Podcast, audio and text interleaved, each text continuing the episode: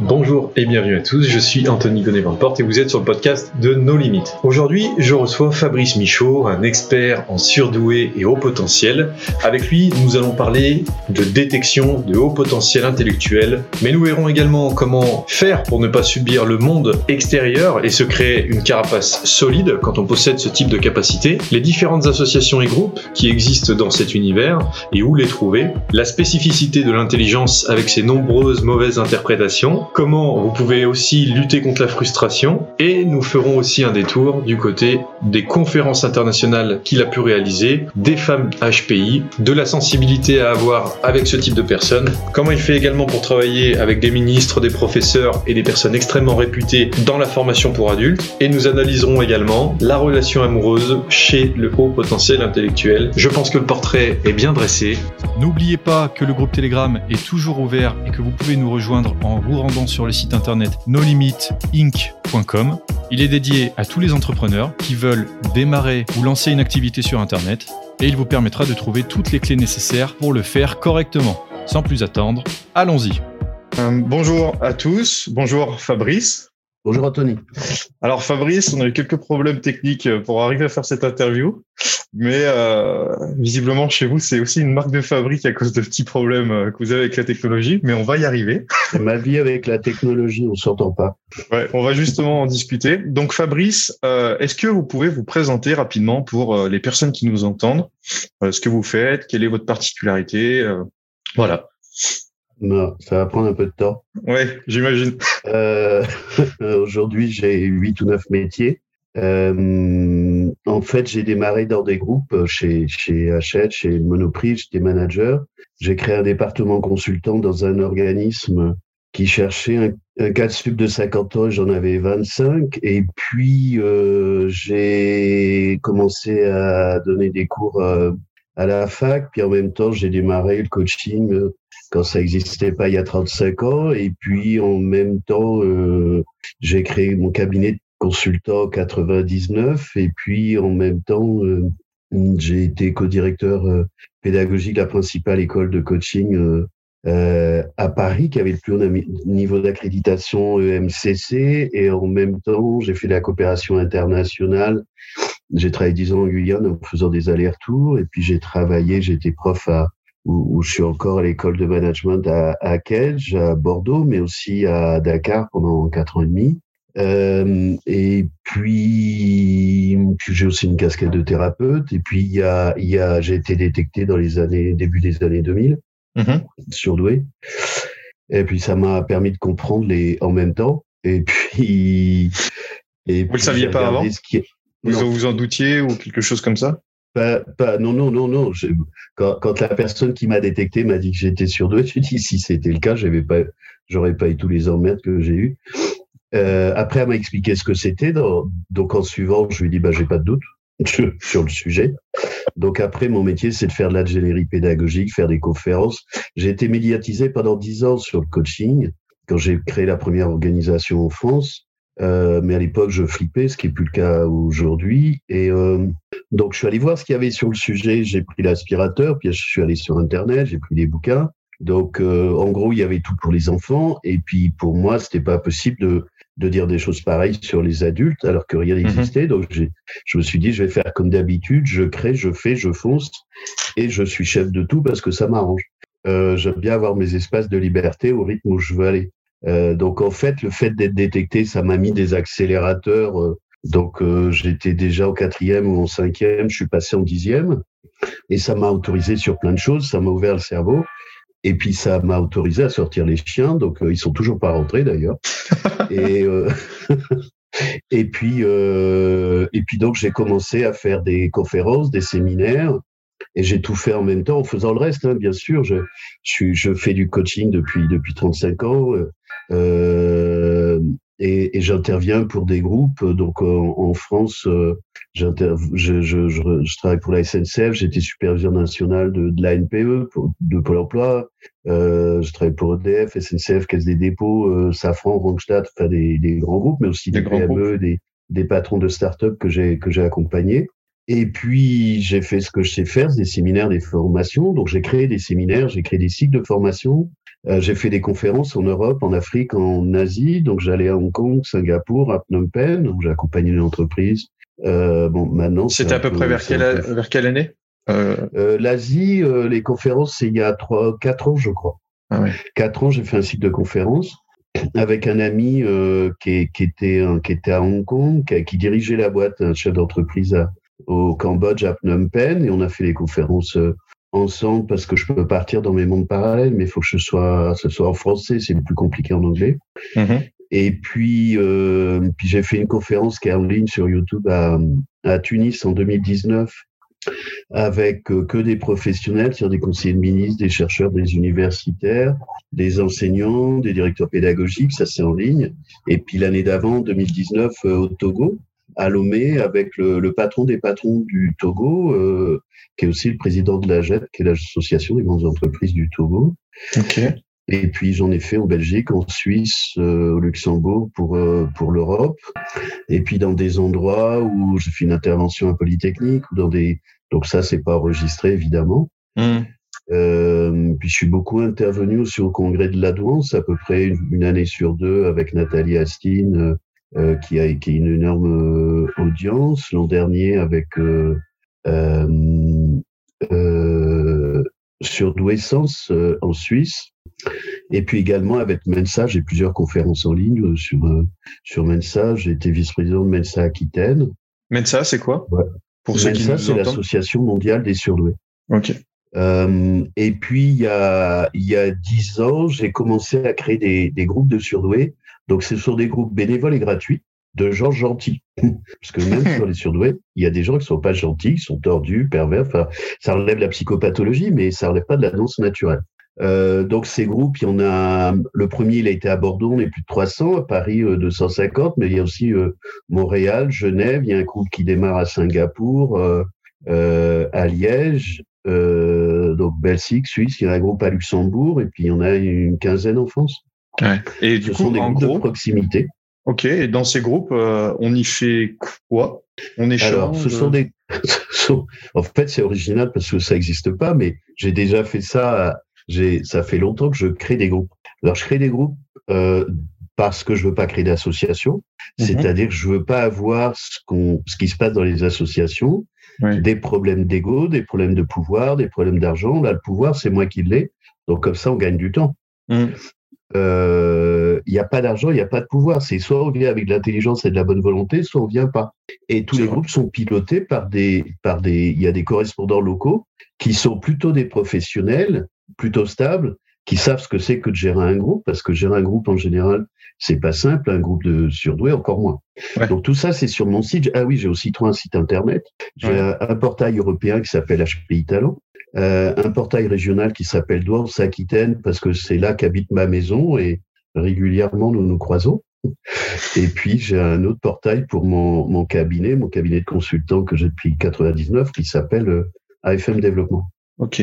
Et, du coup, moi, j'ai une question, c'est par rapport à, tout ce qui est surdoué euh, de manière générale. Alors, on est, est venu à se rencontrer par, par une relation qu'on a en commun, que je remercie euh, Neymar d'ailleurs, entre parenthèses. Ouais, ça, c'est grâce à Neymar, oui. Et du coup, en fait, euh, euh, bon, ben, moi, après, j'avais découvert ce que j'avais aussi cette particularité depuis un petit moment. Et je voulais savoir, vous, comment vous faites euh, pour découvrir ce genre de choses quand vous discutez avec des personnes Comment on détecte, par exemple, des, des HPI Et après, dans un second temps, comment on détecte aussi des THPI Parce que j'ai cru que, comprendre que vous adoriez aussi ça. Ouais.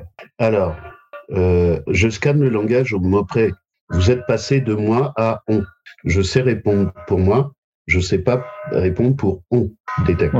Moi, euh, moi, je suis pas normal et puis euh, je bosse ce sujet H24 euh, depuis 15 ans. Donc je suis plutôt en mode voiture de course.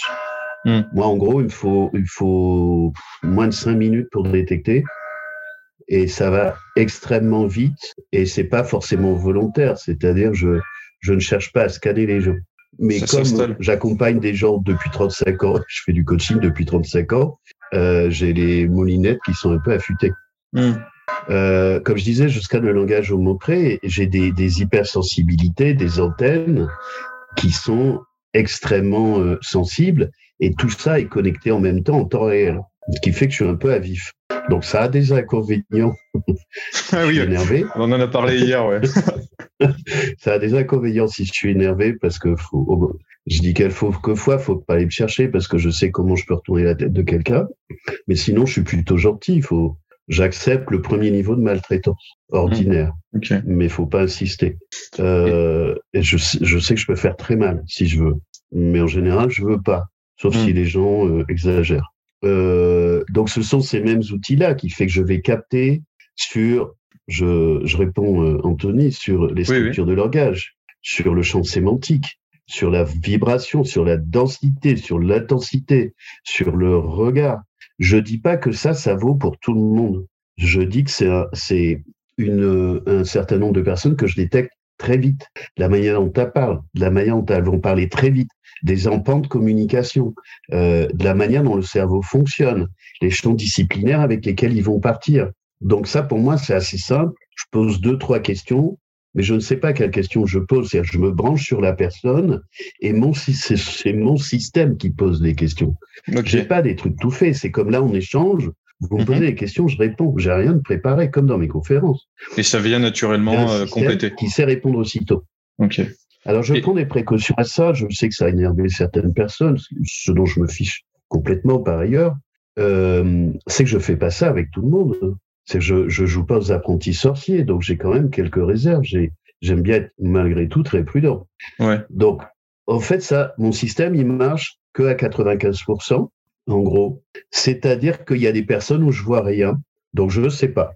Euh, et quand il y en a qui viennent me chercher pour ça, pour que je leur dise, ce qui est très fréquent, Mhm. euh, si je vois rien, je leur dis, bah, allez voir un psychologue ou un neuropsychologue, même si, si j'en attaque un certain nombre qui font pas bien le job, euh, ou, ou parce qu'ils ne connaissent rien à la douance, mais ils font quand même passer des tests. Donc euh, ça, c'est un vrai sujet, c'est un vrai, vrai problème majeur. On Les peut gens donner. ne sont pas des boîtes de conserve. On Je, peut don- je, je reviens sur le. Oui, oui, allez-y, allez-y. Euh, donc, euh, il y a cela. Et puis, des, des personnes surdouées qui ont été tellement cabossées qu'elles sont polytraumatisées, je ne peux pas répondre. Moi, si je réponds, je suis sûr, sinon je réponds pas. Et puis, dans, dans, dans les personnes qui vont prendre plus de cinq minutes, il y a essentiellement des femmes, parce que les femmes sont beaucoup plus plastiques, beaucoup plus cabossées, beaucoup plus masquées, Mhm. euh, et encore plus si, si elles ont si elles sont Asperger parce que c'est aussi un vrai sujet. Euh, Asperger chez les femmes, c'est pas comme chez les hommes. Euh, et dans ce cas-là, elles sont planquées. J'ai vu beaucoup plus de femmes. Alors globalement, je vois beaucoup plus de femmes. Hein, ce sont les, les, les femmes qui vont au charbon, euh, qui, qui ont abandonné leur douance, abandonné leur douance, Leur don? Leur douance, leur douance. Ah, leur douance, oui, ou leur douance, le fait d'être surdoué. Oui. tout- Toutes ces dispositions-là, un certain nombre de femmes l'ont abandonné. Alors, ça ne veut pas dire que ça a disparu. Hein. Donc, euh, il m'arrive d'entendre des, des, des petits bruits au fond des placards. et, et ça, ça prend plus de temps. De manière générique et générale, il m'arrive de... C'est pas parce que je repère que je dis. Hmm. Ça, c'est un autre sujet. Je considère que ma responsabilité, c'est de savoir si je le dis ou pas. Il arrive que je le dise pas Mhm. que je le vois, que je suis, je sois sûr, mais je le dis pas. Je le dis pas parce que je considère que c'est pas le bon moment. Ça, c'est ma responsabilité personnelle. Comme j'ai dit sur un, un- un- une autre conférence, euh, pour moi, ne pas le dire, c'est non-assistance à personne en danger. Donc, c'est une Ouais. posture générale. J'ai déjà vu ça. Mais il m'est arrivé, il m'est arrivé de pas le dire. Il m'est arrivé de pas le dire parce que euh, je considère que la personne est en équilibre. Et si je le dis, ça va foutre le bordel. Alors pour, pour ceux qui nous entendent, euh, quand, il, euh, quand euh, Fabrice dit de ne pas le dire, c'est de dire que la personne est potentiellement surdouée ou présente des signaux. C'est ça? Oui, Ok. Oui, c'est ça. Oui, c'est ça. C'est que ça, ça m'arrive. La personne est en qui- en équilibre, tout en, est en équilibre dans son boulot, dans sa famille, avec les enfants. Je le dis pas. Hmm. Et les tests, on- si on peut revenir dessus, euh, juste c'est par rapport à des Ouais. questions que je me pose et que d'autres personnes doivent aussi poser aussi. Imaginons qu'on réalise des tests. Déjà, enfin des tests. euh, donc il y a par exemple un passage de discussion avec vous, mais je veux dire s'il y a des tests qui sont de manière plus euh, technique par rapport à un neurologue, par rapport à des psys ou ce genre de choses. Ces tests, ils incluent quoi et où est-ce que on doit euh, se renseigner pour pouvoir les faire si éventuellement on, on veut les faire justement? Non, non, ça, c'est un sujet délicat. Ouais. Oui, j'ai vu. Officiellement, oui. officiellement, je travaille avec des psys, des neuropsys, des professionnels. Hein. Je, ne mhm. crame pas tout le monde. Euh, donc, officiellement, pour faire des tests, c'est pour les adultes la, la, la VACE. Mhm. Quatre, il faut bien vérifier qu'on est à, au, bon, à la bonne, la bonne version. La VACE 4 Chez des psys ou des neuropsys. Ok. Ça s'arrête à 160. On, a parlé tout à l'heure de THPI. Moi, je travaille avec des mhm. THPI. Je prépare une journée de formation sur les THPI. J'ai pas trouvé, j'ai rien trouvé spécifique en France ou en Europe. Il y a quelques études aux États-Unis, puis je me débrouille avec euh, avec mes, mes bases expérimentales et mes laboratoires. Euh, donc je reviens, on, reviendra peut-être sur THPI. Ouais. Euh, sur sur les tests, donc il y a ça. Il y a quelque chose dont il faut bien être clair, c'est que la détection de la douance n'est pas réductible au test. Et, et, et nombreux chercheurs euh, Enfin, moi, j'ai vu en plein d'études, euh, en particulier aux États-Unis, mais il y en a qui le disent en France, mais pas tous. C'est que quelqu'un qui a 130, c'est pas suffisant pour dire qu'il est sur Hmm. Alors là, déjà, je dérange un peu de monde, mais, mais euh, enfin, je, puisque la science est aidante là-dessus, parfois aussi des réserves sur la science et les scientifiques et, et ce bazar, hmm. parce que je suis pas sûr que les scientifiques soient toujours très scientifiques. Euh, euh, en termes de posture aussi, d'intégrité, hein, j'entends. Euh, c'est que c'est que il faut il faut tout un travail d'accompagnement. La, la détection, si on le prend sur ce champ-là, c'est tout un processus dont la veille. Okay. Je pense qu'il y a des gens qui ont plus de 130 qui sont pas surdoués. Je pense qu'il y a des gens qui ont moins de 130 qui sont surdoués. Donc là, on commence à rentrer dans des débats qui vont agiter des gens. Mais moi, ce qui m'intéresse, c'est les gens. Les gens n'ont pas à faire les frais. Hmm des débats sur les outils. Moi, j'ai aussi une casquette de thérapeute sur les travaux de Palo Alto. Je forme des gens depuis 20 ans là-dessus, sur les approches orientées solutions. Soit on s'intéresse aux gens, soit on s'intéresse aux outils. Donc, on, on, en, on en sacrifie un. Donc, mm. soit on sacrifie les gens au bénéfice des outils, soit on sacrifie les outils au bénéfice des gens. Il faut faire des choix dans la vie. Moi, j'ai fait mes choix. Euh, par rapport à euh, ça, oui, allez-y. Ouais. Euh, je, je, peux continuer. Je continue sur les tests. Oui, oui, absolument, absolument. Alors, il y a, y a ça. Une chose à préciser, c'est que les, les, tests ne sont pas en mesure d'évaluer les THPI et Dabrowski, qui est un psychiatre américain, a, a largement écrit aussi là-dessus. Alors les THPI, c'est les très hauts potentiels les, les très hauts potentiels. Donc déjà, si on prend cette cartographie arbitraire, Mhm. qui ont un niveau de QI supérieur à 145, sachant qu'il y a des réponses qui valent 0, 1 point, 2 points. Donc vous voyez, là on joue avec des choses. D'un côté, on joue avec des chiffres et de l'autre côté, on joue avec l'intelligence complexe qui est supérieure pour les très hauts potentiels. Moi, j'ai des gens au-dessus de 160 qui sont au-dessus des tests. Ouais, c'est. C'est-à-dire que les tests sont pas capables de les évaluer. Mais déjà, à 45, les tests ne sont pas capables d'évaluer la douance les tests ne s'évaluent qu'eux-mêmes, si je puis dire. Et puis ça met à l'épreuve le professionnel, parce qu'il est de bon ton de pas de pas parler des professionnels, mais quand même. Alors pour autant, je leur reconnais une circonstance atténuante, c'est qu'il faut bien qu'ils vivent dans leur dans, dans, dans l'univers de leur métier et de leurs collègues, et puis que le test, il a un corpus, il y a un classeur comme ça qui qui, qui code toutes les réponses. Donc mmh. déjà, l'exercice, il est vrillé pour moi. Alors quand je suis un peu agacé, je dis que c'est un truc de neurotypique pour des neurotypiques. Ouais, il y a un cadre en fait, c'est ce que vous voulez dire. Ah bah il y a un cadre grave. Ouais. Il y a un classeur. il y a un classeur comme ça, Anthony, il y a tout écrit dedans, il y a la Bible. Ouais, les cadres, c'est en, en, même temps, moi, je fais de la générique pédagogique, de, je conçois des guides pédagogiques et je fais de la formation de formateurs de formateurs. Ok. Donc, je conçois des trucs comme ça. Je connais la mécanique. Ça fait partie de mes métiers. Je comprends bien. Tout est coté faut, faut suivre euh, le guide. Donc ça veut dire qu'on peut le faire, euh, j'allais dire sans réfléchir, mais sans prendre de risques aussi. Hmm. Donc concrètement, qu'est-ce que ça veut dire? Dans, dans, dans la, la, littérature des, des surdoués, euh, avec le bouquin de Fanny Baum et Olivier Revol, et puis j'oublie toujours son nom, la troisième personne qui a travaillé sur les, les IRM. Ah, je sais pas. Je pourrais pas vous aider là-dessus. c'est c'est pas grave, c'est sur les philo cognitifs, on parle de laminaire et complexe. Laminaire, en gros, c'est le cliché. Le cliché, tout le monde sait qu'il est intelligent, il saute des classes, euh, ça dérange personne. Les autres élèves le voient comme quelqu'un d'intelligent. C'est mieux si c'est un homme qu'une femme parce que la danse chez les femmes c'est plus compliqué. Ah, euh, Il passe les diplômes, il saute des classes, il fait une école d'ingénieur, il va faire voilà ou, une école d'archi ou une école des beaux arts ou une école de commerce. Enfin, euh, voilà, tout, tout, le monde sait qu'il est intelligent, mais il est digeste. Il est digeste pour euh, pour le monde, pour les gens, pour la société. Euh, ça, c'est le cliché, c'est le laminaire. Donc, lui faire passer des tests à celui-là, ça marche tout seul. Hein. Ça, j'allais dire, c'est un cheval d'élevage, euh, ça roule tout seul. Il rentre dans les trucs euh, et tout le monde est content. Ceux qui posent problème, ce sont les autres, les complexes. Donc, ceux-là ne sont pas des chevaux d'élevage, ce sont des chevaux sauvages. Euh, ce sont des images. Hein. Je je j'ai pas envie de maltraiter les gens. Non, C'est vocation pédagogique. Je travaille avec des métaphores. Je suis toujours avec des métaphores parce que les images me viennent, mais ça a vocation pédagogique. Je rappelle, parce que je suis toujours obligé de rappeler, parce que je suis assez direct, c'est que... Non, mais c'est toujours bien de la direction, avec euh, de la bienveillance. Donc, il euh, n'y a pas de problème. Oui, oui, sauf avec les gens pas gentils, je suis pas bienveillant. Normal. Mais sinon, je suis plutôt bienveillant. Je rappelle que les métaphores sont des outils pédagogiques et ce sont des réducteurs de complexité. Euh, et c'est avec ça qu'on avance. Donc, ce sont des outils. Et la métaphore n'a de valeur tant qu'elle reste métaphore et qu'elle n'est pas réelle. Donc, ce sont des réducteurs de complexité pour accéder à des choses complexes. Et je distingue des choses, je ne les oppose pas. Euh, donc, les surdoués complexes et les, les chevaux sauvages, bah, ceux-là, ils peuvent partir dans tous les sens. Ils ont un énorme potentiel.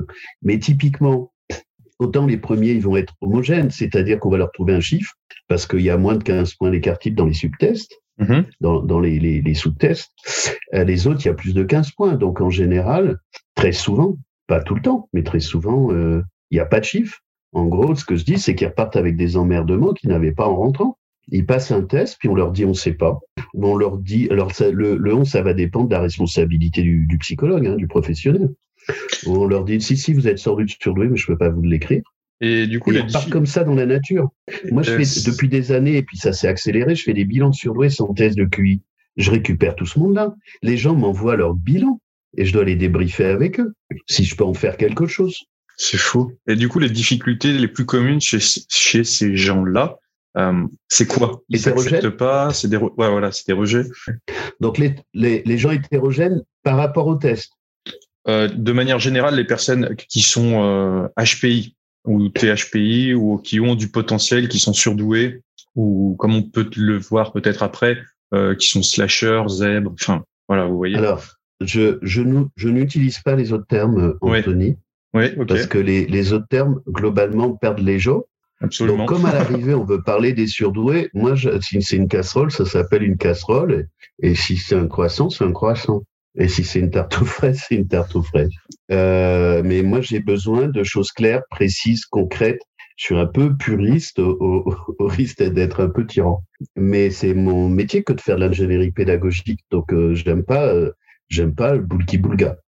Alors, quand, quand on parle de, de surdoué, bah le, le, le, le cliché, on va plutôt l'appeler HQI, au quotient intellectuel vu que c'est écrit dessus, que ça marche tout seul et que ça fait consensus. et puis l'autre, on va l'appeler HPI au potentiel, parce que c'est pas sûr qu'il ait développé sa douance. Et, encore plus chez les femmes, où c'est une douance invisible plus souvent.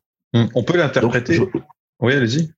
Euh, je, reviens sur le, la, la, partie des, de ceux qui peuvent avoir des problèmes sur les tests dans les complexes. Mhm. C'est qu'il peut y avoir des traumas, il peut y avoir des peurs, il y a des émotions, il y a l'illégitimité. Il y a, il y a au moins 15 raisons. Il y, a, il y a 15 raisons que ça marche pas. Parce que certains surdoués complexes, ils, me disent souvent, mais je suis pas bon en maths, donc je suis pas surdoué. Mais ça n'a rien à voir. Du tout. Un surdoué, il sait qu'il a des emmerdes et qu'il est décalé. Ça, il est au courant. Mhm. Là, on commence à être dans la vraie vie des emmerdes, décalés, des problèmes avec les autres. Il marche pas pareil, il obéit pas pareil, il se pose des questions que les autres se posent pas. Il comprend pourquoi il y a plein de trucs tout cons que ça dérange personne. Il comprend pas pourquoi les gens obéissent. Il comprend pas pourquoi les gens acceptent. Il pose des questions que les autres ne posent pas. Il allume la lumière au garage, au grenier, à la cave, et il passe sous les tapis qu'on lui a rien demandé. En plus, il veut aider les gens, on lui a rien demandé. Il pense que les gens ont envie de s'améliorer, ils en ont rien à foutre. C'est vrai. Ah, mais il croit aux belles histoires qu'on lui raconte et il se prend des cartons. Voilà, ça, c'est la vraie vie HPI. J'ai quand même écrit déjà une page complète. hein. Ça va être compliqué pour l'intro. Ah ben, fallait pas venir. Hein. Ah ouais. Ah non, je suis tellement content. Je suis tellement content. Mais du coup, bah ouais, forcément. Moi, j'ai tellement de questions, mais l'interview, faut qu'elle puisse, euh, elle puisse être euh, hyper condensée. Euh, c'est difficile de trouver. euh, Ben, on peut la condenser en une journée. On peut. une vie résumée en une journée, euh, c'est complexe. hein. c'est complexe. Euh, alors, du coup, comment C'est une question qui peut euh, revenir, je pense, assez souvent. C'est comment réagir euh, face aux autres, euh, face à que ce soit du mépris, que ce soit peut-être mal vu d'avoir un, un peu plus d'ego, moins d'ego, vous voyez. Comment comment réagir face à ça? Alors, ça fait longtemps qu'on me demande des conférences sur les, les neurotypiques. Alors, je fais une journée en formation que j'appelle Survivre au milieu hostile. Mhm. Je le fais pas encore en public parce que là, je vais vraiment être maltraitant. C'est-à-dire que mes distinctions pédagogiques, elles, elles- elles peuvent être assez insupportables pour des neurotypiques. Euh, et puis, je pourrais pas avoir d'humour non plus, donc ça va être embêtant. bah ouais, parce que euh, c'est-à-dire que quand on est concerné par ces problèmes-là, euh, on peut en, en parler. Alors, sur la question de l'ego, euh, comment dire? L'ego, c'est plutôt le monde neurotypique, c'est ça qui, qui, qui le fait avancer. Euh, Juste la définition pour euh, du coup ceux qui nous écoutent, les neurotypiques, euh, si vous pouviez juste Les redonner la neurotypiques, c'est les gens qui sont pas surdoués. Voilà. Et tant mieux pour eux. Surdoués, c'est des problématiques en plus. Euh, puis puis il y a aussi un autre truc euh, que je considère moi. Certaines personnes disent que la douance, le fait d'être surdoué, c'est un continuum. Pour moi, Mhm. non. Si on est surdoué, si on n'est pas surdoué. Point barre. Et si on n'est pas surdoué, bah tant mieux. Euh, aussi un autre rappel, le QI démarre pas à 130. Bah tout ouais. le monde a un QI. C'est pas parce qu'on n'est pas surdoué qu'on n'a pas de QI. Évidemment, que tout le monde a un QI. Mm. Le, le, le QI moyen d'un doctorat, c'est 120, 125. Pas en maths, pas en physique, hein, sans doute. Pas en astrophysique, ou pas en sciences. Euh, mais voilà. Donc, on peut être intelligent. Pour moi, il y a des surdoués très cons et il y a des gens non surdoués très intelligents. Euh, parce que QI, ça veut dire intellectuel, ça veut pas dire intelligence. Faut pas Mhm. se tromper. Hein. Donc, il y a une espèce de confusion de, de, de tout ça. Peut-être une image que je donne souvent, mais pour moi, j'ai pas trouvé mieux. Euh, c'est que le, le QI, c'est euh, euh, la cylindrée de la voiture avec les options. Ça dit pas l'intelligence du chauffeur, ça dit pas sa conscience. Avec une Ferrari, il part dans le décor et il va aller se bugner des arbres. Mm. Puis il y en a qui font ça très bien. Le moteur n'est pas en soi intelligent. Le, le- la personne n'est pas en soi intelligente parce qu'elle a des, des, des, des, une cylindrée. Ça dit pas sa conscience, ça dit pas son rapport au bien et au mal, euh, ça dit pas sa vigilance, ça dit pas sa gentillesse, ça dit pas sa charité, ça dit pas tout ça. Ouais, c'est plein de sens. Moi, tout ça, ça fait partie de l'intelligence. Mm. Avoir juste une bagnole, pour moi, c'est pas en soi intelligent. Et vous avez une idée juste de combien de la population, euh, de manière générale, de combien de pourcents la population mondiale euh, dispose de ce type de personnes Ou pas du tout? Alors, euh, on ne sait pas. On ne sait pas vraiment. Maintenant, je vais aller dans les conventions mainstream. C'est de dire qu'il y a 2% pour moi. Je ne crois pas à la courbe de Gauss qu'on donne généralement. Enfin, puisque ça fait, ça fait consensus, pourquoi pas, mais, mais pour moi, ça me convient pas. C'est-à-dire, en gros, la, la moyenne des gens à 100, les surdoués à 130, et puis les handicapés mentaux à 70. Hein. C'est joli, hein. c'est un truc de, neurotypique, ça. Euh, voilà, c'est une répartition assez violente, très simpliste, mais pourquoi pas? Faut bien, faut bien commencer par quelque chose. Donc, je dirais à minima 5%, mais j'en sais rien. Mhm. mais je ne ouais. pense pas que quelqu'un le sache. Il y a des écoles. Mais- euh, Allez-y, allez-y. Et donc ça, c'est pour euh, les surdoués, premier écart type, jusqu'à 145. Si on prend les, les THP avec lesquels je travaille, 150, c'est 1 pour 1000 d'homologues, et 160, c'est 1 pour 30 000 d'homologues. Donc là, on est perdu dans le cosmos. Hein. Là, ouais, on est ailleurs, hein, déjà. Ah ben on est grave ailleurs, ouais. Donc pour aller interagir avec les, les neurotypiques, euh, ce que vous disiez, euh, il y, a, il y a aussi un autre truc qui est quand même fou pour les surdoués. Ils se pensent imposteurs alors qu'on est dans un monde d'imposture. C'est le monde à l'envers. Ce monde est un monde d'imposture. C'est une arnaque. Je viens de faire un- renvoyer un post sur un, un bouquin sur la médiocratie. Ce monde est médiocre. Médiocre, ça veut dire médio. Ça veut dire la moyenne.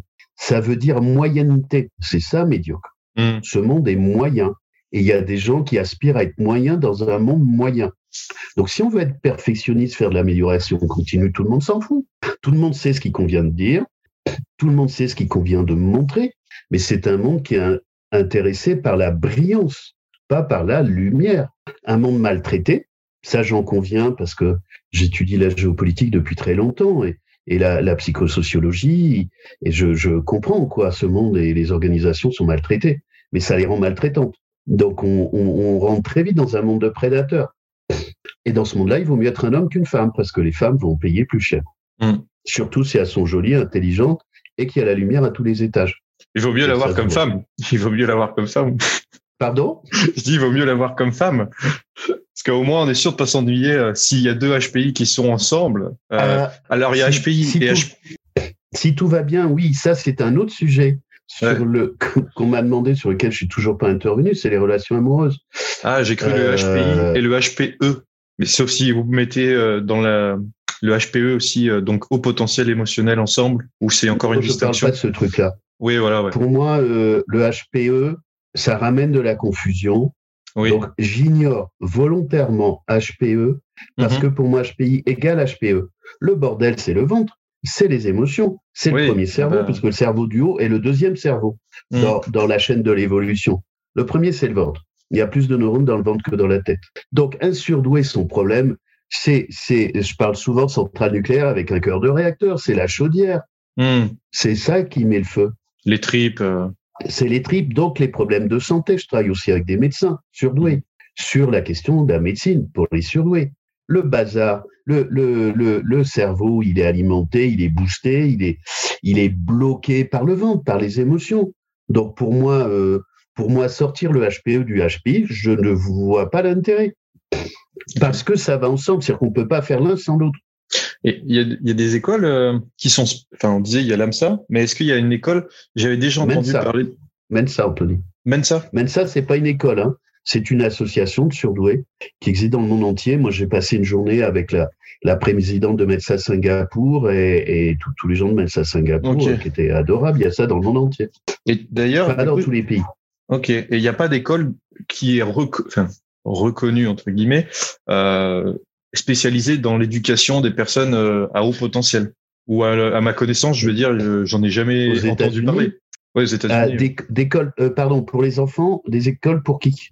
Ah oui, pardon. Ma question n'est pas précise. Euh, alors, les des écoles. Ah, J'ai besoin de précision toujours. Hein. Ouais, ouais, non, mais c'est entièrement légitime euh, pour les enfants, d'une première part, et peut-être après pour le rythme d'évolution, donc adolescence, adulte. Alors, s'il y a des écoles en France qui se créent. Ok. Pour enfants euh, précoces ou surdoués. Ouais.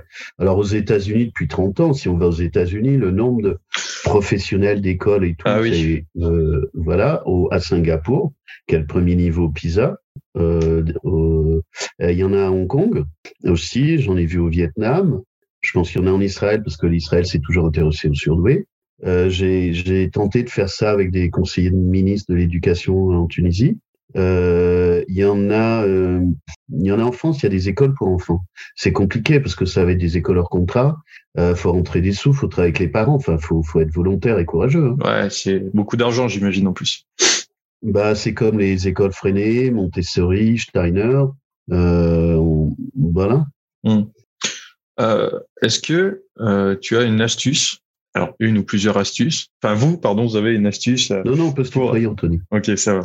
C'est gentil. Est-ce que vous, euh, tu as une astuce pour euh, justement s'accepter, être comme on est et se dire, ok, je suis ça, je l'accepte et je l'accepte et je vais faire ça pour que ça aille mieux. Oui. En fait, euh, faut aller voir l'implicite de tout ça. L'implicite de tout ça, c'est que les personnes surdouées, elles s'évaluent avec leurs propres cartes, leurs propres exigences. D'accord. Je, donne souvent une autre image, c'est euh, demander à un poisson rouge dans son bocal qui tourne en rond dans le bocal de s'évaluer.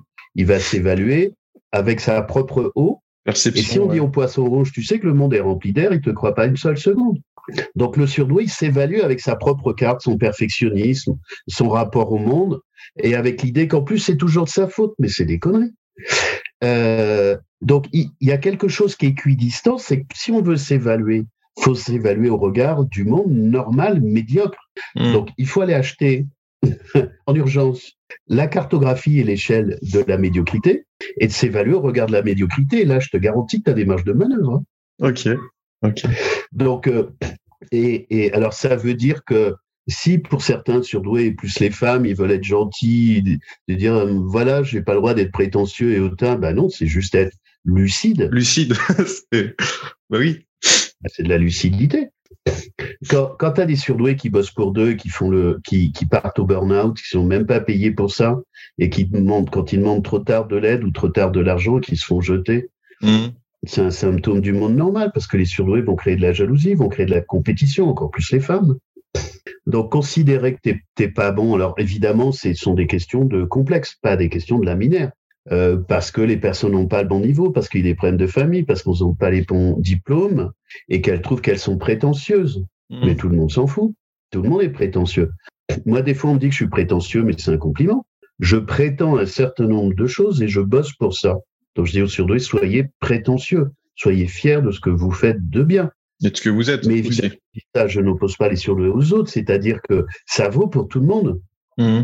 Mais prétentieux, ça ne veut pas dire être inconscient c'est forcément la lumière de la lucidité et de la bienveillance. Un, autre truc aussi que je dégomme dans les machins à la mode, c'est de dire les surdoués, c'est pas plus, c'est différent. Mais bien sûr que c'est plus. Quand tu cours plus vite avec tes pieds, ça dérange personne. Hein. Ça fait consensus. Tu mmh. cours plus vite avec ta tête, ça dérange. Mais c'est quoi ces conneries? Si tu travailles plus vite et que tu vas, tu fais le boulot de deux, bah c'est bien plus. Ouais, il y a de la pudeur. pour moi, c'est pas de la pudeur, c'est de la pression, euh, c'est les travaux de Derrida, de Deleuze sur le pouvoir moderne. C'est du ah psychopolitique. oui. bien tu vois hmm. Ah bah oui, c'est du psychopolitique. moi, je sais pourquoi ça fait ça. On rentre dans le champ de la culture. En fait, c'est c'est de la soumission à une empreinte euh, psychopolitique globale. Mais si tu es meilleur, tu es meilleur. Hein. Mais, mais les surdoués, mais sont en général les seuls à savoir qu'ils sont très cons, très mauvais sur autre chose. Puis en plus, ils vont le dire, donc là, ils vont se faire toper. je, dis souvent, les, les, les, les, surdoués, il y a souvent une confusion entre le gruyère et le fromage. Alors, entre le gruyère et, et, et, le, et le, les mentales, euh, puisque tu es en Suisse. C'est que les, les surdoués, eux, ils savent que ce sont de, du, euh, c'est de les mentales avec les trous. Moi, je travaille avec les trous et eux, ils savent qu'il y a des trous. Et les autres ne voient que le fromage. Ils prennent ça pour du gruyère qui est tout plein, sans trous. Mais les surdoués, ils voient les trous. Ils voient le fromage, ils voient les trous. Ils voient l'ensemble. Pardon? Ils voient aussi l'ensemble, ce qu'il y a autour du fromage, du gruyère et tout ça. Oui, mais si tu veux un surdoué, si, si tu es prétentieux pour voir ce que tu sais faire et que tu es meilleur, mm-hmm. mais tu te tires des balles dans le pied à longueur de journée parce que tu sais que tu es très mauvais, parce que tu utilises la même intelligence et la même lucidité, Mhm. Mais les autres n'en voient qu'une partie. Et puis s'ils voient tes trous à toi, ils vont venir t'allumer sur tes trous à toi, pas sur tes morceaux de fromage. Ok.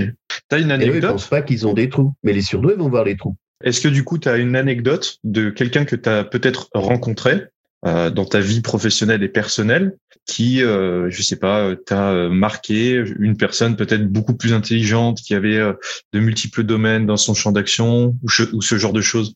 Je crois pas. Tu crois pas? Ok.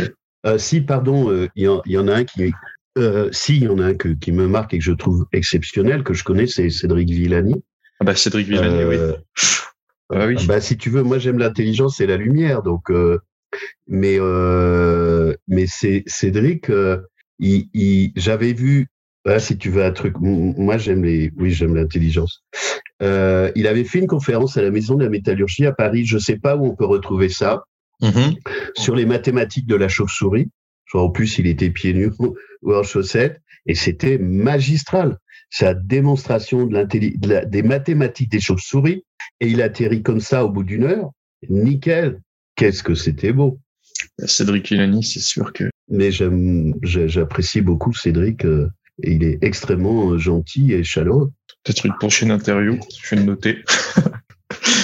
Euh, Alors, si tu veux faire une interview, voilà, c'est. Enfin, on en discutera. ouais, ouais, on en discutera. Euh, c'est pas gagné. Ouais, non, mais là, je sollicité. Ouais, ouais, je sais bien. Mais même, enfin, même toi, je sais que je te remercie encore une fois pour le temps que tu m'as accordé, mais c'est vrai que c'est, c'est toujours un plaisir de, de recevoir des personnes euh, comme toi, comme Cédric euh, sur ce bah, podcast. Tu remercieras Naïma, c'est, c'est elle qui a fait le job. ouais, je, je trouverai quelque chose. Euh, du coup, est-ce que tu as des, des, applications peut-être que tu utilises dans ta vie de tous les jours? Je sais que tu n'es pas forcément euh, adepte de l'informatique parce que du coup, sauf si tu veux en parler, tu as plein de problèmes avec. Euh, est-ce que tu utilises peut-être des applications en particulier qui t'aident, que ce soit professionnellement, personnellement Je je vois pas à part Zoom avec lequel je fais des conférences, des séminaires, des bilans et beaucoup en télétravail euh, maintenant. Moi, il faut que je comprenne tout de suite et que ça marche et que je puisse tout contrôler hmm. Et que ça m'obéisse. enfin, je veux pas de. C'est comme les gens, j'aime pas que ça me trahisse. Normal, la pire des sensations. Mais ça, c'est pas gagné non plus. ouais. Et euh, dans, dans le secteur de l'intelligence, de travailler avec les autres et des personnes comme ça, tu vois quoi comme évolution dans les années à venir? Plus d'accompagnement euh, pour, pour ces gens-là? Oui. Alors, je pense que travailler avec des, des, des, des algorithmes pointus qui prennent en compte ces, ces formes d'intelligence, parce que quand on parle d'intelligence artificielle, là, on parle d'intelligence naturelle.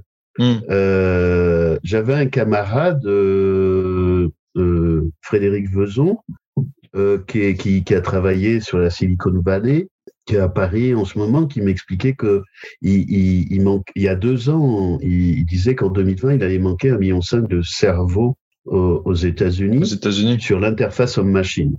Ouais, j'en ai entendu parler. Euh, et Frédéric, on a eu des interventions euh, ensemble. Il a fait des, des conférences euh, sur, sur la douance et aussi sur euh, l'autisme Asperger. Euh, et je pense que les surdoués sont capables, alors encore plus les THPI, Mhm. Ils sont capables de, de se promener à l'intérieur de systèmes complexes. Euh, ce sont des, des, algorithmes ou des simulateurs sur pied organiques. Euh, il n'y a pas besoin de les, les, les copier, mais c'est-à-dire garder des, des, des environnements multidisciplinaires multicomplexité, donc je parle en général non plus d'équations, mais de, de matrices avec des variables et des inconnus, mhm. rentrer à l'intérieur, faire bouger tout ça et faire d'interface homme-machine. Ils savent se promener là-dedans. C'est-à-dire gérer la complexité de la machine, y compris des boîtes noires, et gérer la complexité de l'humain et de faire l'interface. Ça, ça pourra jamais être remplacé par une machine, par de la technologie. Et c'est justement avec Cédric, avec Joseph Jovanek et d'autres personnes, je voulais faire une, une conférence à Mensa à Bordeaux sur ces sujets-là, sur la prévalence euh, de, l'atypicité et, et, des surdoués, mais aussi Asperger et autres. Et, et malheureusement, il y a des gens qui m'ont cassé les pieds et j'ai arrêté. On a été quelques-uns, on a toute équipe a arrêté ensemble. C'est, enfin, voilà, c'était sans doute trop bien, trop haut, trop ceci, et, que ça générait des jalousies. Hmm. Euh, mais comme d'habitude, j'allais dire. Donc ça, c'est vraiment dommage parce que c'est un vrai sujet, à condition de le faire évidemment proprement. Il s'agit pas de mettre en compétition les surdoués et les non surdoués. Moi, quand je distingue les choses, je n'oppose pas les choses. J'ai des amis qui sont non, non surdoués, c'est pas un problème oui, ça t'empêche pas de maintenir un lien social avec eux. évidemment. bah oui. Bah, c'est-à-dire que tu les mets pas en difficulté, t'attends pas d'eux ce qu'ils sont pas capables de fournir. Hmm. Et puis, pour une part, tu te tais. Et tu fais ta route euh, tranquillement. Ben ouais, tu les, tu, les emmerdes pas, tu les mets pas en difficulté. Hmm. Donc, ça répond aussi à ta question tout à l'heure, comment on interagit avec les neurotypiques. Il faut savoir ce qu'on peut faire ou pas avec eux. Euh, par rapport à la frustration, aux attentes, tu vois, on, va, là, on est sur plusieurs sujets en même temps. On est en, train de faire du tricot, mais moi, ça me va bien. Sur les relations amoureuses, c'est pareil. Tu vois, de fait. Euh, tu veux en parler? Tu veux en parler vite fait? T'as envie? Moi, je, enfin, moi, j'ai pas. Au contraire, j'adore. Moi, je, je suis convaincu. Je, je bois. moi, j'ai des bah, réponses à des questions. Les amoureuses, c'est un, c'est un peu. C'est un peu. On, a, on avait une discussion hier avec Hélène Becchiali qui a écrit un, un bouquin sur euh, sur le, le, trauma des femmes. J'ai plus son le, le nom euh, du, du, livre qui est, qui est un peu un best-seller d'Hélène. Mm-hmm. Euh, sur les, les, les, femmes traumatisées. Elle, va, elle sort bientôt un bouquin et je vais être dedans. Et Cédric aussi va être dedans puisqu'elle a un entretien avec lui lundi prochain euh, sur les, les zèbres sur le divorce parce qu'elle est aussi psychanalyste. Mm-hmm. Sur les relations amoureuses et la difficulté de ce sujet-là. Donc normalement, je vais être dans un chapitre de, de, de son livre. Évidemment que c'est difficile. C'est-à-dire que globalement, quand tu es à plus de 15 points d'écart type, la communication est difficile parce que tu n'as plus les implicites. Euh, ce qui est aussi un sujet avec les neurotypiques, il n'y a pas d'implicite. Donc il mhm. faut aller chercher de quoi on parle, faire de la métacommunication, c'est-à-dire communiquer sur la communication, c'est-à-dire parler des règles du jeu avant d'aller jouer. Il n'y a pas d'implicite. Donc, soit dans les relations amoureuses, il y a de l'amour, il y a de la gentillesse, il y a de la bienveillance, et surtout, il n'y a pas de compétition. Dès qu'il y a de la compétition, c'est foutu, c'est barré, tu te casses. Tu rentres pas dans la relation amoureuse, j'entends. Hmm. Euh, surtout pour les femmes. Après, selon que c'est la, dans les couples hybrides, selon que c'est la femme ou l'homme qui est surdoué, eh ben, si c'est l'homme, ça pose moins de problèmes. Si c'est la femme et que l'homme part en vrille, c'est mort. Ouais, c'est c'est ce que j'allais dire. On n'est pas égaux. On n'est pas du tout égaux. Mais, mais j'ai des couples où ça marche très bien, des couples hybrides. Mais, mais si l'autre, enfin, il y a de la bonne volonté, qui accepte les, les caractéristiques du surdoué qui a besoin de se mettre dans sa bulle, qui a besoin de se tirer, qui va avoir des charges émotionnelles et en gros, faut pas le toucher, faut pas lui parler, faut pas l'approcher. Hmm. C'est pas qu'il l'aime pas, c'est qu'il faut, faut le le laisser gérer son, sa propre euh, écologie, mais ça marche. Hmm. Et tu peux avoir des couples entre surdoués, ça marche pas parce qu'ils se font tellement miroir, ça relève pas de la danse Hmm. quand ça marche pas. Ça relève de la charge émotionnelle, du transgénérationnel, de l'éducation et voilà, on n'est pas réductible à la douance. On a toute une part qui relève pas de la douance et la douance c'est comme le glutamate, c'est un exhausteur de goût, tu vois. Ah, pas mal. bien trouvé. Bien trouvé. Hein, Et- c'est bien. Hein Ah, franchement, j'avoue, c'est bien trouvé. Et quand quand quand t'as une journée avant avant enfin avant le Covid, ta journée normale, c'était quoi par exemple? Ou maintenant? Parce que j'imagine que c'est que Ah. des zooms, mais je veux dire quand elle était parles pour moi? tumultueuse. Oui, pour, pour moi, avant le Covid, oui. mais j'ai jamais une journée normale, elles étaient jamais pareilles. J'avais un tiers de mon temps à l'étranger, un tiers de mon temps à Paris, temps entre ma maison que je croise à Bordeaux, euh, ma maison, je vais m'isoler ici dans la montagne à 1300 mètres d'altitude, euh, ou, euh, ou la plage parce que je suis originaire de Royan. Je ne me lève jamais à la même heure, je ne me couche jamais à la même heure, je mange jamais à la même heure, et ma vie d'avant c'était entre deux et trois valises. Ah. Mais tu restes quand même un minimum organisé ou t'as vraiment pas de structure dans ta journée Je contrôle tout, je maîtrise tout, tout. je contrôle Ouais, tout. Ouais, c'est un aspects. totalement organisé. Et euh, du coup, dans ce, dans ce podcast, j'ai une- deux questions euh, qui sont sympathiques. La prochaine, c'est euh, bah, pour toi, je pense qu'elle va être agréable. C'est qu'est-ce que le web t'a apporté que tu ne pouvais pas avoir ailleurs? Ah, mais il m'a apporté un truc dont je rêve depuis 15 ans. Je ne vois plus personne. C'est magnifique pour moi. C'est-à-dire que dans tout mon bazar, j'ai aussi des 10, j'ai aussi du TDAH et j'ai aussi des traits autistiques. Alors, je ne vois plus personne avec des milliers de personnes en réseau dans plein de pays. Donc, j'ai plein de relations amicales et, j'ai, et mes, mes messages, ils arrivent de partout, par paquet de 50, par LinkedIn, par WhatsApp, par mail, par le téléphone. Et euh, donc, je, je suis un, un, un, un, un HPI avec des forts traits autistiques introvertis, avec des milliers de personnes et qui veut voir personne. Euh, mais je m'organise. Donc, ce que, ce que ça m'a amené sous la contrainte. Ok. Je peux plus appeler en Asie, je peux plus voyager. J'ai décidé en deux minutes de changer 17 ans de ma vie, mais en deux minutes à peu près. Hein. Euh, donc ça, c'est il y a un an. Euh, j'ai dit j'arrête tout. Et moi, quand je décide, après, je suis toujours en mode commando. J'arrête tout, c'est j'ai rendu mon parking à la gare, que j'avais un abonnement euh, toute la France SNCF. Ah j'ai rendu mon parking à la gare. J'ai lâché mon abonnement. Ouais. J'ai arrêté Paris et euh, le bazar euh, mondial m'a fait arrêter le monde. Euh, j'ai une structure d'accueil à Singapour, à, à Hong Kong, je devais aller à, à- au, au Cambodge. Pour l'Europe, je travaille en Belgique, en Suisse, au Luxembourg. Euh, bah, les frontières se sont fermées. Tout l'an dernier, j'avais un programme euh, de coopération pour euh, sur euh, la Tunisie, pour le gouvernement et l'Union européenne. Tout ça. Alors j'ai eu le temps l'an dernier où j'y allais entre le confinement et puis euh, les gouvernements qui sautaient. Il a, il a sauté deux fois l'an dernier, il vient de ressauter il y a 15 jours. Tout ça, ça s'est arrêté. Mais comme j'avais plein de trucs de programmer, de mes formations, de mes séminaires l'an dernier, j'ai fini de purger mes séminaires fin septembre. Mais j'ai décidé en début d'année de tout arrêter. Donc, si tu veux, c'est comme faire accoster un paquebot. Hein. Faut, Mm. dé- faut, faut, faut, faut décider avant d'arriver au quai comment tu freines. Hein. Eh ben moi, c'est- pareil. Tu vois, tu, tu freines pas quand tu es sur le quai. Ouais. Sinon, ça merde grave. Oh. Euh, et, et en fait, mon changement de vie, il a pris huit jours parce que, parce que j'ai eu des conférences, parce qu'il y a eu le congrès de la douance, il y avait 35 000 inscrits. Et là, j'ai eu des, des avalanches de sollicitations. Mhm. Et comme j'avais décidé, j'ai trouvé en technologie, tiens, je te le montre, j'ai trouvé un truc magique. J'ai un copain atypique, Je lui ai dit, Ah, il faut oui. que tu me trouves un machin qui fait que j'ai la 4G dans la montagne La à Netgear, 1300 mètres d'altitude. Ça, Alors, c'est un vous- Netgear. vous le verrez pas, mais euh, du coup, ben, Fabrice en fait me montre un petit boîtier qui est MP, enfin une sorte de, de boîtier qui va permettre de recevoir Internet chez lui directement, en plein milieu de la Je montagne. reçois la 4G. La 4G, Et, la 4G. et, et cet ami, je lui dis, il faut que tu me trouves un machin. Là, je suis au bord des, des, des montagnes euh, d'Es- d'Espagne et d'Andorre. Il faut que j'ai la 4G pour bosser. Depuis que j'ai ça, je peux rentrer euh, 20 appareils dessus, y compris ma télé. Mhm. J'ai la 4G là, où, où je te parle. J'ai- À 1300 mètres, impeccable. Je te montre mon bureau. Attends, je te montre là. Ah ouais. Ouais, donc euh, pour vous le décrire, en gros, euh, en gros, il y a euh, Fabrice qui est euh, devant son bureau et en fait, il est euh, assis euh, face à l'extérieur, la montagne et tout ça. Et Attends, je vais te montrer. C'est des montagnes à 2500 mètres. Je sais pas si tu vois.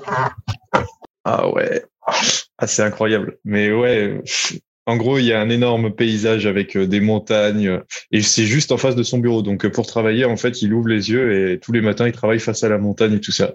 Ouais, c'est beau, hein. C'est beau. Donc, tu me poses la question, qu'est-ce que j'ai gagné? J'ai gagné ça. Ouais. Et la tranquillité. Et, et, euh, et ça, je l'ai eu, je l'ai trouvé en, en novembre. Donc, euh, donc cette maison, elle a 300 ans. Je l'ai achetée avec tout dedans. C'est un musée. C'est voilà. J'ai l'impression d'aller chez mes grands-parents il y a un siècle. Enfin, mes grands-parents Oui. il y a un siècle. Euh, j'ai j'ai plein d'amis euh, atypiques ou pas dans, dans, de- dans le village. Donc j'ai ma communauté ici. Et il y a il y a hum, je réponds toujours à ta question. Il y a, il y a, il y a un an, les gens, ils voulaient pas faire de formation par Zoom. hein. Ils voulaient Ah ouais. du présentiel. Effectivement, en présentiel, c'est, je donne plus de choses, mais je me fatigue plus. Donc là, c'est même plus une question. Mes formations, je les fais par Zoom. Et toutes mes formations avec des pédagogies coaching, je les ai arrêtées. C'est-à-dire sur Mhm. le, le MBTI, puisque je fais ça depuis, je suis aussi expert MBTI, euh, enfin MBTI depuis, depuis 20 ans, ou des approches orientées solutions, donc des, Les des de Prométhéens, les trucs comme ça, de personnalité. Pardon? Il y a les, les Prométhéens, je crois, aussi en, en test de personnalité ou ce genre de choses, c'est pas ça?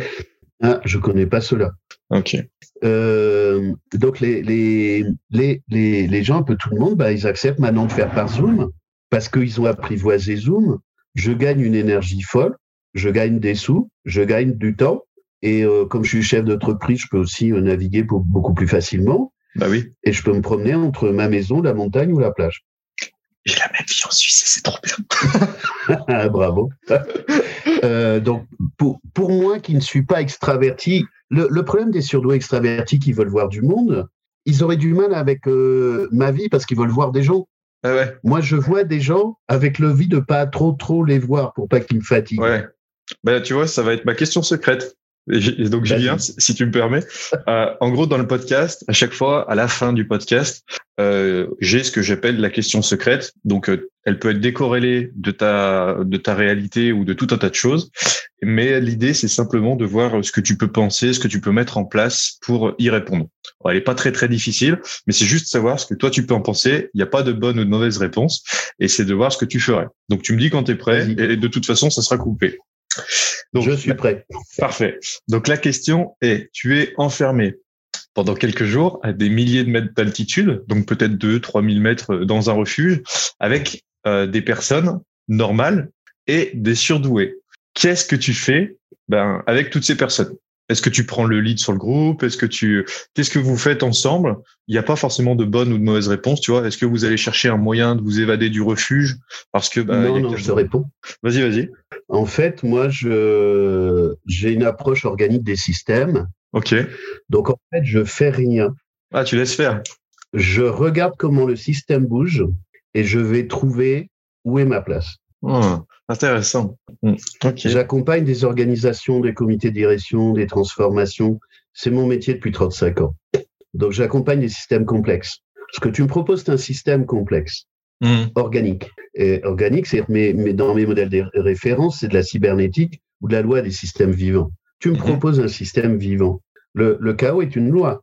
Donc, ce système est auto-organisé, c'est de l'autopoïèse. De, Mm. de- après, sur des champs disciplinaires. Donc, moi, je me mets en recul, je regarde le, cet ensemble de systèmes, je vois comment le système s'auto-organise et je vais voir où est ma contribution ou pas. Si je sers à rien, je vais à la cuisine et je vais faire à bouffer parce que j'aurais faim. Je faire ça aussi. tu vois, je m'occupe de la bouffe et du bar. ok. Ou, ou, alors des animaux, des enfants parce qu'ils sont sympas, je vais me casser et je disparais. Mais c'est zéro problème, moi, c'est zéro stress. Ok. Euh, bah, du coup, pour conclure, euh, est-ce que tu peux me donner, pour les personnes qui, qui nous suivent euh, sur le podcast, est-ce que tu peux me donner un endroit où les gens peuvent te suivre, te soutenir ou pour poursuivre ta route? C'est pas sans donner ton adresse mail ou ce genre de choses, mais juste si des personnes veulent suivre un peu ce que tu fais. Et puis, bah, voilà, dans le mon, mon portail, il faut que je le mette à jour parce que je suis en retard, c'est HPI Talent. HPI. Euh, mais il n'est pas forcément à jour. En fait, le, le truc, que, ma tête de gondole, c'est LinkedIn. Comme mhm. je suis parano, je suis pas sur Facebook. Et puis ça, ça m'épargne un certain nombre de choses qui me plairaient pas. Euh, c'est vraiment LinkedIn. Donc mhm. LinkedIn, je crée beaucoup de posts. J'ai un groupe euh, pour surdoué qui s'appelle HPI Talent. Il doit y avoir 1500 personnes. Où je communique le plus, c'est LinkedIn où je me mets le plus à jour parce que j'essaie de rentrer 72 heures par jour, mais, mais quand même, il faut que je pousse les murs sérieusement. Un peu, ouais. Euh, et mon site, faut que je vois avec des amis atypiques qui, qui, qui le gèrent, c'est une agence. Il faut que je le mette à jour. Euh, mais en gros, c'est plutôt LinkedIn. Ok. Et j'ai un groupe HPI, un groupe THPI réservé au THPI. Ok. Ben écoute, je te remercie en tout cas pour m'avoir accordé du temps et tout ça pour ce podcast. Ah, C'était sympa. Ah, franchement, c'était super intéressant. Et puis, ben, écoute, je te dis à, très bientôt et encore une fois, merci. Ben, je t'en prie, avec plaisir. J'espère que le podcast vous a plu. Si c'est le cas, n'hésitez pas à laisser un commentaire et une note depuis la plateforme où vous nous écoutez. Aussi, j'ai récemment créé un Telegram sur lequel vous pouvez recevoir des tonnes et des tonnes d'informations gratuites pour vous permettre d'évoluer avec vos projets grâce à Internet. Si vous souhaitez le rejoindre, vous vous rendez directement dans la description de cet épisode. Et je vous dis à très vite pour un nouveau podcast.